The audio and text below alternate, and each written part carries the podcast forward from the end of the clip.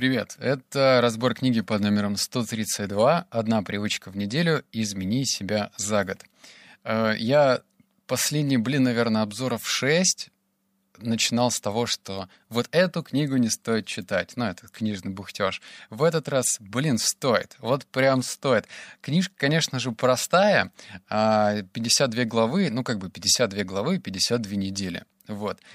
Я выписал, знаешь, сколько выводов? О, блин, тебя прям большой подкаст ждет. 12 выводов, но некоторые из них настолько крутые, понятные. Там будет прям, знаешь, такие точечные рекомендации по изменению жизни. Вот я тебе на 100% советую дослушать до конца. Ты знаешь меня, я редко говорю вот прям вот эту попсовую блогерскую фразу «дослушай до конца». Нет, не хочешь — не слушай. Здесь надо послушать. А другие выводы, не 12, они для меня уже понятные, привычные. Я их использую в жизни. Так что если ты хочешь что-то поменять у себя, то прям скачивай, покупай, делай, что хочешь с этой книгой. Она прям recommendations от Алексея Корнелюка лови. Так, пункт номер первый. Введение дневника. А, дневник позволяет нам глубже понять себя и свои эмоции, даже трудные или болезненные. Чем лучше мы осознаем свои чувства и мысли, тем более подготовлены к накоплению жизненного опыта и саморазвитию. Мы учимся лучше понимать свои мечты, увлечения, страхи, а также то, что нужно в себе изменить. Мы спокойнее воспринимаем свое место в жизни — что придает нам уверенности в себе и позволяет четче понимать свои взаимоотношения с людьми, ситуации и наши потребности. Эмоции, изложенные на бумаге, помогают активнее использовать предыдущий жизненный опыт и сохранять позитивное и конструктивное мышление. Наконец, ведение дневника помогает нам справиться со стрессами и создает ощущение счастья. Чувство выходит на свободу, наша эмоциональная система разгружается. Блин, долгий вывод, но смотри, это не про ведение дневника как такового. Я даже прям выписал это в отдельную привычку. Кто слушает подкаст «52 недели одержимости», только что узнал, что я из этого сделал привычку. Это не Короче, я создал из этого дневник эмоций, ну, чтобы избавиться от эмоциональных качель, когда вот ты идешь и такой, оп, мне грустно, или оп, мне радостно. И я в этот момент выписываю, почему мне грустно, почему мне радостно. Вот, то есть я этот вывод воспринял иначе, а не просто веду дневник, потому что я и так его вел. Так что, извини. А, пункт номер два. Совершенствуйте и расширяйте свои музыкальные вкусы, даже если вы пристрастились к одному музыкальному жанру. Знакомьтесь и с другими композициями. Разная музыка может вызывать разные эмоции. Установлено, что мозг активнее реагирует на новую для нас музыку, чем на мелодии, к которым мы уже привыкли. Например, если вы слушаете только рэп или хип-хоп, бро, йоу, Привет тебе. У вас формируется одно эмоциональное восприятие музыки. Если же вы расширяете свой кругозор до джаза, классических или оперных произведений, то палитра эмоций существенно увеличивается. Позаботьтесь о том, чтобы репертуар вашей музыкальной библиотеки постоянно обновлялся. Я сделал э, этот вывод, точнее взял его на вооружение и просто начал листать, какие музыкальные еще композиции, интересные жанры есть. И охранел ну, это как бы... Э, я не ожидал, что так будет. То есть у меня было примитивное представление. Ну, есть рэп, есть попса, есть рок, панк-рок. Ну, вот это я как бы слушал, да, но есть metal, death metal или что-то там. Вот я рассказывал уже не раз, что я приехал с мальчишника и начал слушать, блин, Deep House. Раньше никогда. Ну его, сжечь. А сейчас я слушаю Minimal Deep House, и тут попробовал даже джазовые миксы послушать. Это просто неимоверно восторг. Так что рекомендую тебе поэкспериментировать. Если тебе сначала не вкатит, дай волю попробовать еще. Просто щелкай мелодии, пока ты не почувствуешь оно. Я работаю под музыку, я очень много уже всего переслушал, это супер просто. А, пункт номер три. Необходимость в сравнениях происходит от неудовлетворенности собой. Порождаемые ею мысли и чувства вызывают жгучее желание иметь больше, чем у нас есть. Жизнь в постоянных сравнениях не позволяет нам быть естественными. Мы вынуждены полагаться на других в оценках своего состояния, желаний и образа жизни. Самодостаточные люди не нуждаются в сравнениях с другими, поскольку уверены в том, что живут в соответствии со своими ценностями и обстоятельствами. Я ради последнего предложения это выписал. Самодостаточные люди не нуждаются в сравнении с другими. И тут, наверное, нужно провести черту Как часто ты себя с чем-то сравниваешь, с кем-то? по тому или иному признаку, по финансам, кто больше тебя путешествует, кто на фотографиях выглядит более счастливым со своей второй половинкой, кто более красивый, умный и так далее. Не сравнивай. Самодостаточные люди этого не делают. Пункт номер четыре. Ставьте перед собой цель на каждое занятие. Каждый сеанс медитации начинается с напоминания себе о том, почему вы хотите этим заниматься. Например, вы хотите расслабиться и снять стресс, избавиться от раздражения или гнева, очистить разум или более осознанно воспринимать окружающую действительность. Но вывод-то про медитацию, но за счет того, что я уже, наверное, раз 500 говорил, что медитировать это круто, правильно и нужно, я этот вывод подчеркнул для себя. Когда ты садишься в медитацию, садись с запросом, что ты хочешь сейчас. Расслабиться, а, раскрыть что-то в себе, понять что-то, переосмыслить что-то. Ну, то есть внутренний запрос, зачем ты это делаешь. Пункт номер пять. Блин, он не очевиден для некоторых, но надеюсь, что полки магазинов опустеют после этого. А Зеленый чай – кладовая фитовеществ, которые предупреждают старение и снижают риск развития таких заболеваний, как болезнь Альцгеймера и паркинсосисмизма. Да, так и называется. Исследования показывают, что содержание в зеленом чае полифенолы, прежде всего э, галатопигл понятно, активизирует обновление клеток гиппокампа, отдела человеческого мозга, отвечающего за память и способность к обучению. Один из танинов, обнаруженный в зеленом чае, галатогин, кто будет запоминать эти слова, не знаю, способствует восстановлению структуры мозга при инсультах и других тяжелых заболеваниях. И тут про исследование. В ходе одного из экспериментов, проведенных в Японии с участием более тысячи пожилых японцев в возрасте старше 70 лет, было установлено, что частое употребление зеленого чая способствует замедленному процессу естественного снижения умственной активности. А, да, конечно, я знал про этот вывод. Ну, потому что я пью столько чая, его просто немерено. У меня две полки забиты всеми возможными чаями. Я, когда приехал последний раз в Китая, а за счет того, что у меня нет багажа, у меня есть только ручная кладь, ну, типа рюкзак. Я его забил до краев моя зубная щетка выпадывала. Туда вообще ничего не влазило. Я просто затарился, как в последний раз. Вот. Моя рекомендация следующая. Кто пьет чай из пакетиков, забудьте, пожалуйста. За такие же деньги можно купить рассыпной чай, потому что чай в пакетиках, как правило, низкокачественный. Туда, да, там в основном лежит чайная пыль. Да и сами пакетики делаются из пластика. Ну вот, так, кто поизучает эту тему, даже вот бумажные пакетики, там есть пластик. Да, не в том количестве, чтобы понять, что это пластик, но в то же время, кто знает, ну, типа, химию, что происходит с пластиком, когда происходит контакт с кипятком. Угу. Вот, так что, окей. Ну, возьми прям любой чай зеленый, который идет россыпью. Понятное дело, что и ценник, ну, бывает прям разный. Кто-то, ну, ставит его слишком конским.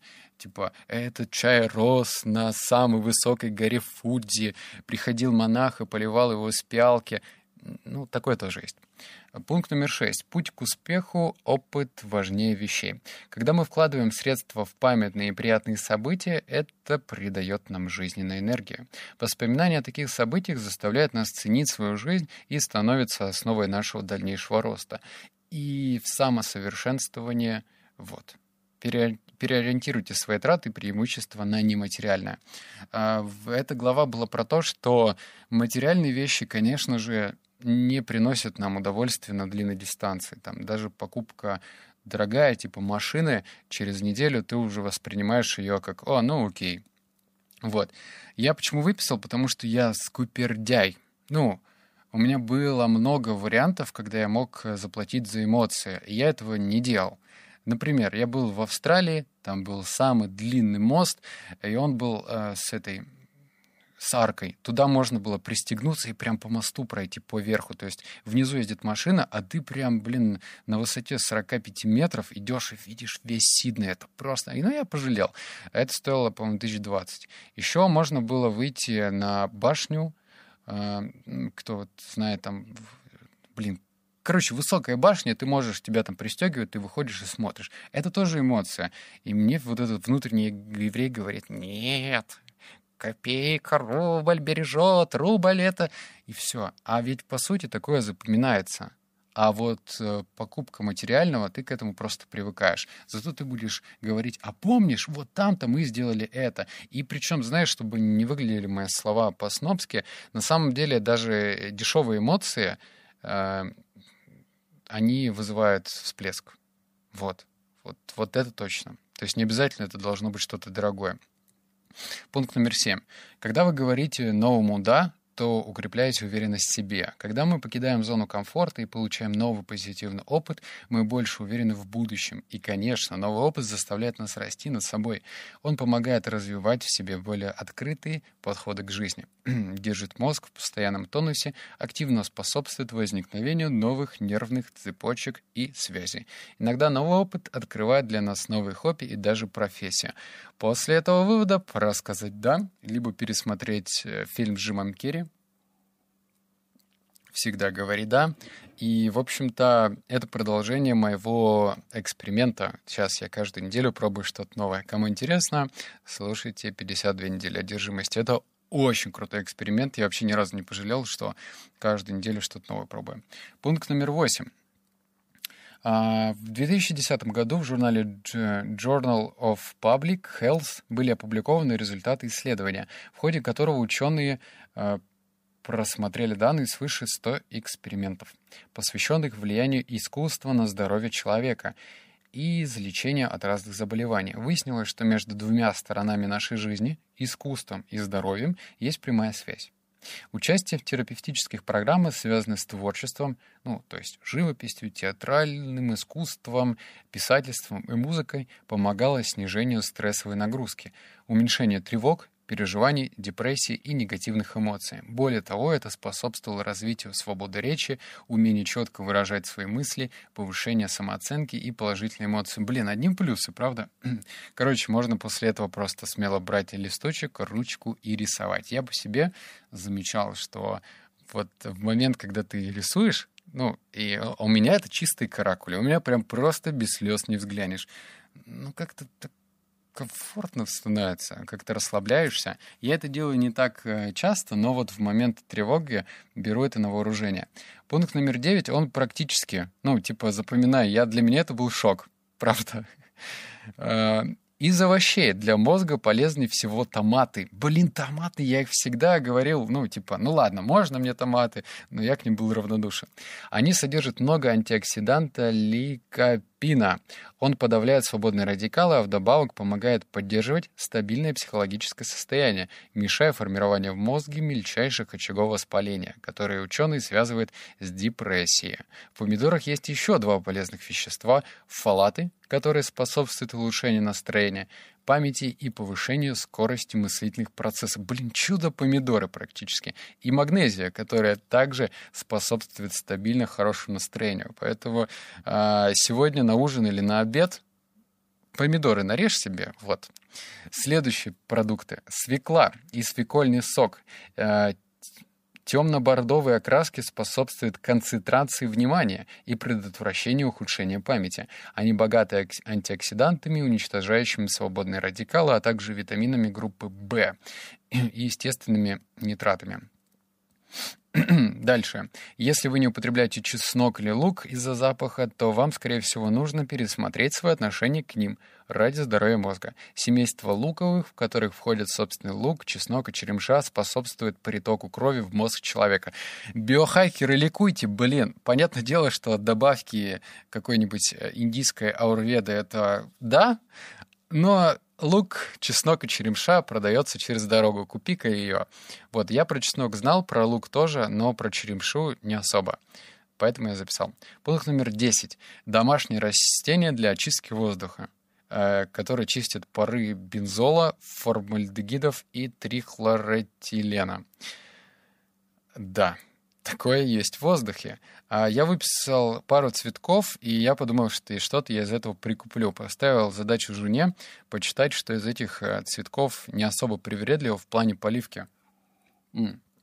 Там, кстати, автор перечислял еще пару цветков, но они ядовитые есть. Не эти, которые я сейчас расскажу, а другие.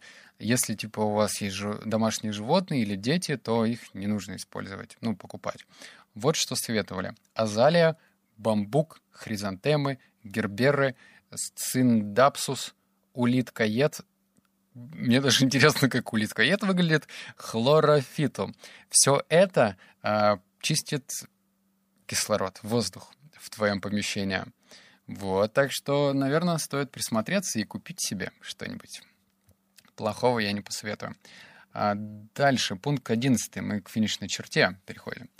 Ароматерапия очень эффективно воздействует на симпатическую нервную систему, которая участвует в принятии решений на подсознательном уровне и отвечает за борьбу со стрессами.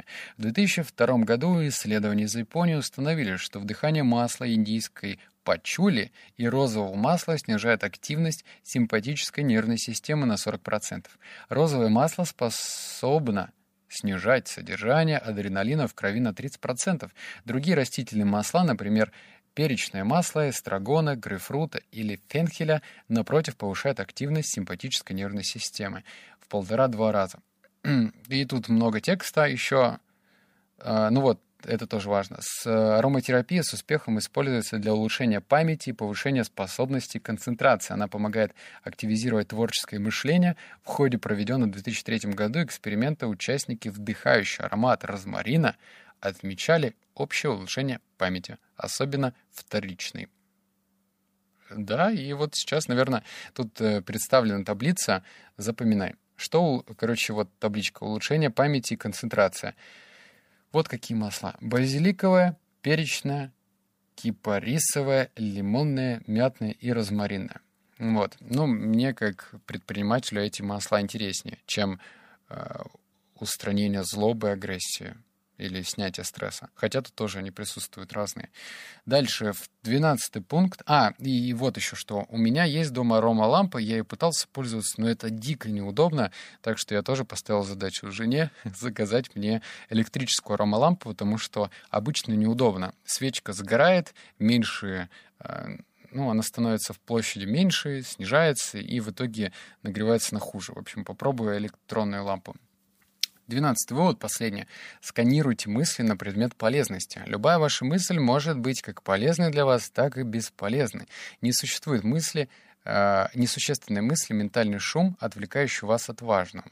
Поэтому, когда вас посещает какая-то мысль, просканируйте ее и вынесите свое решение о ее полезности.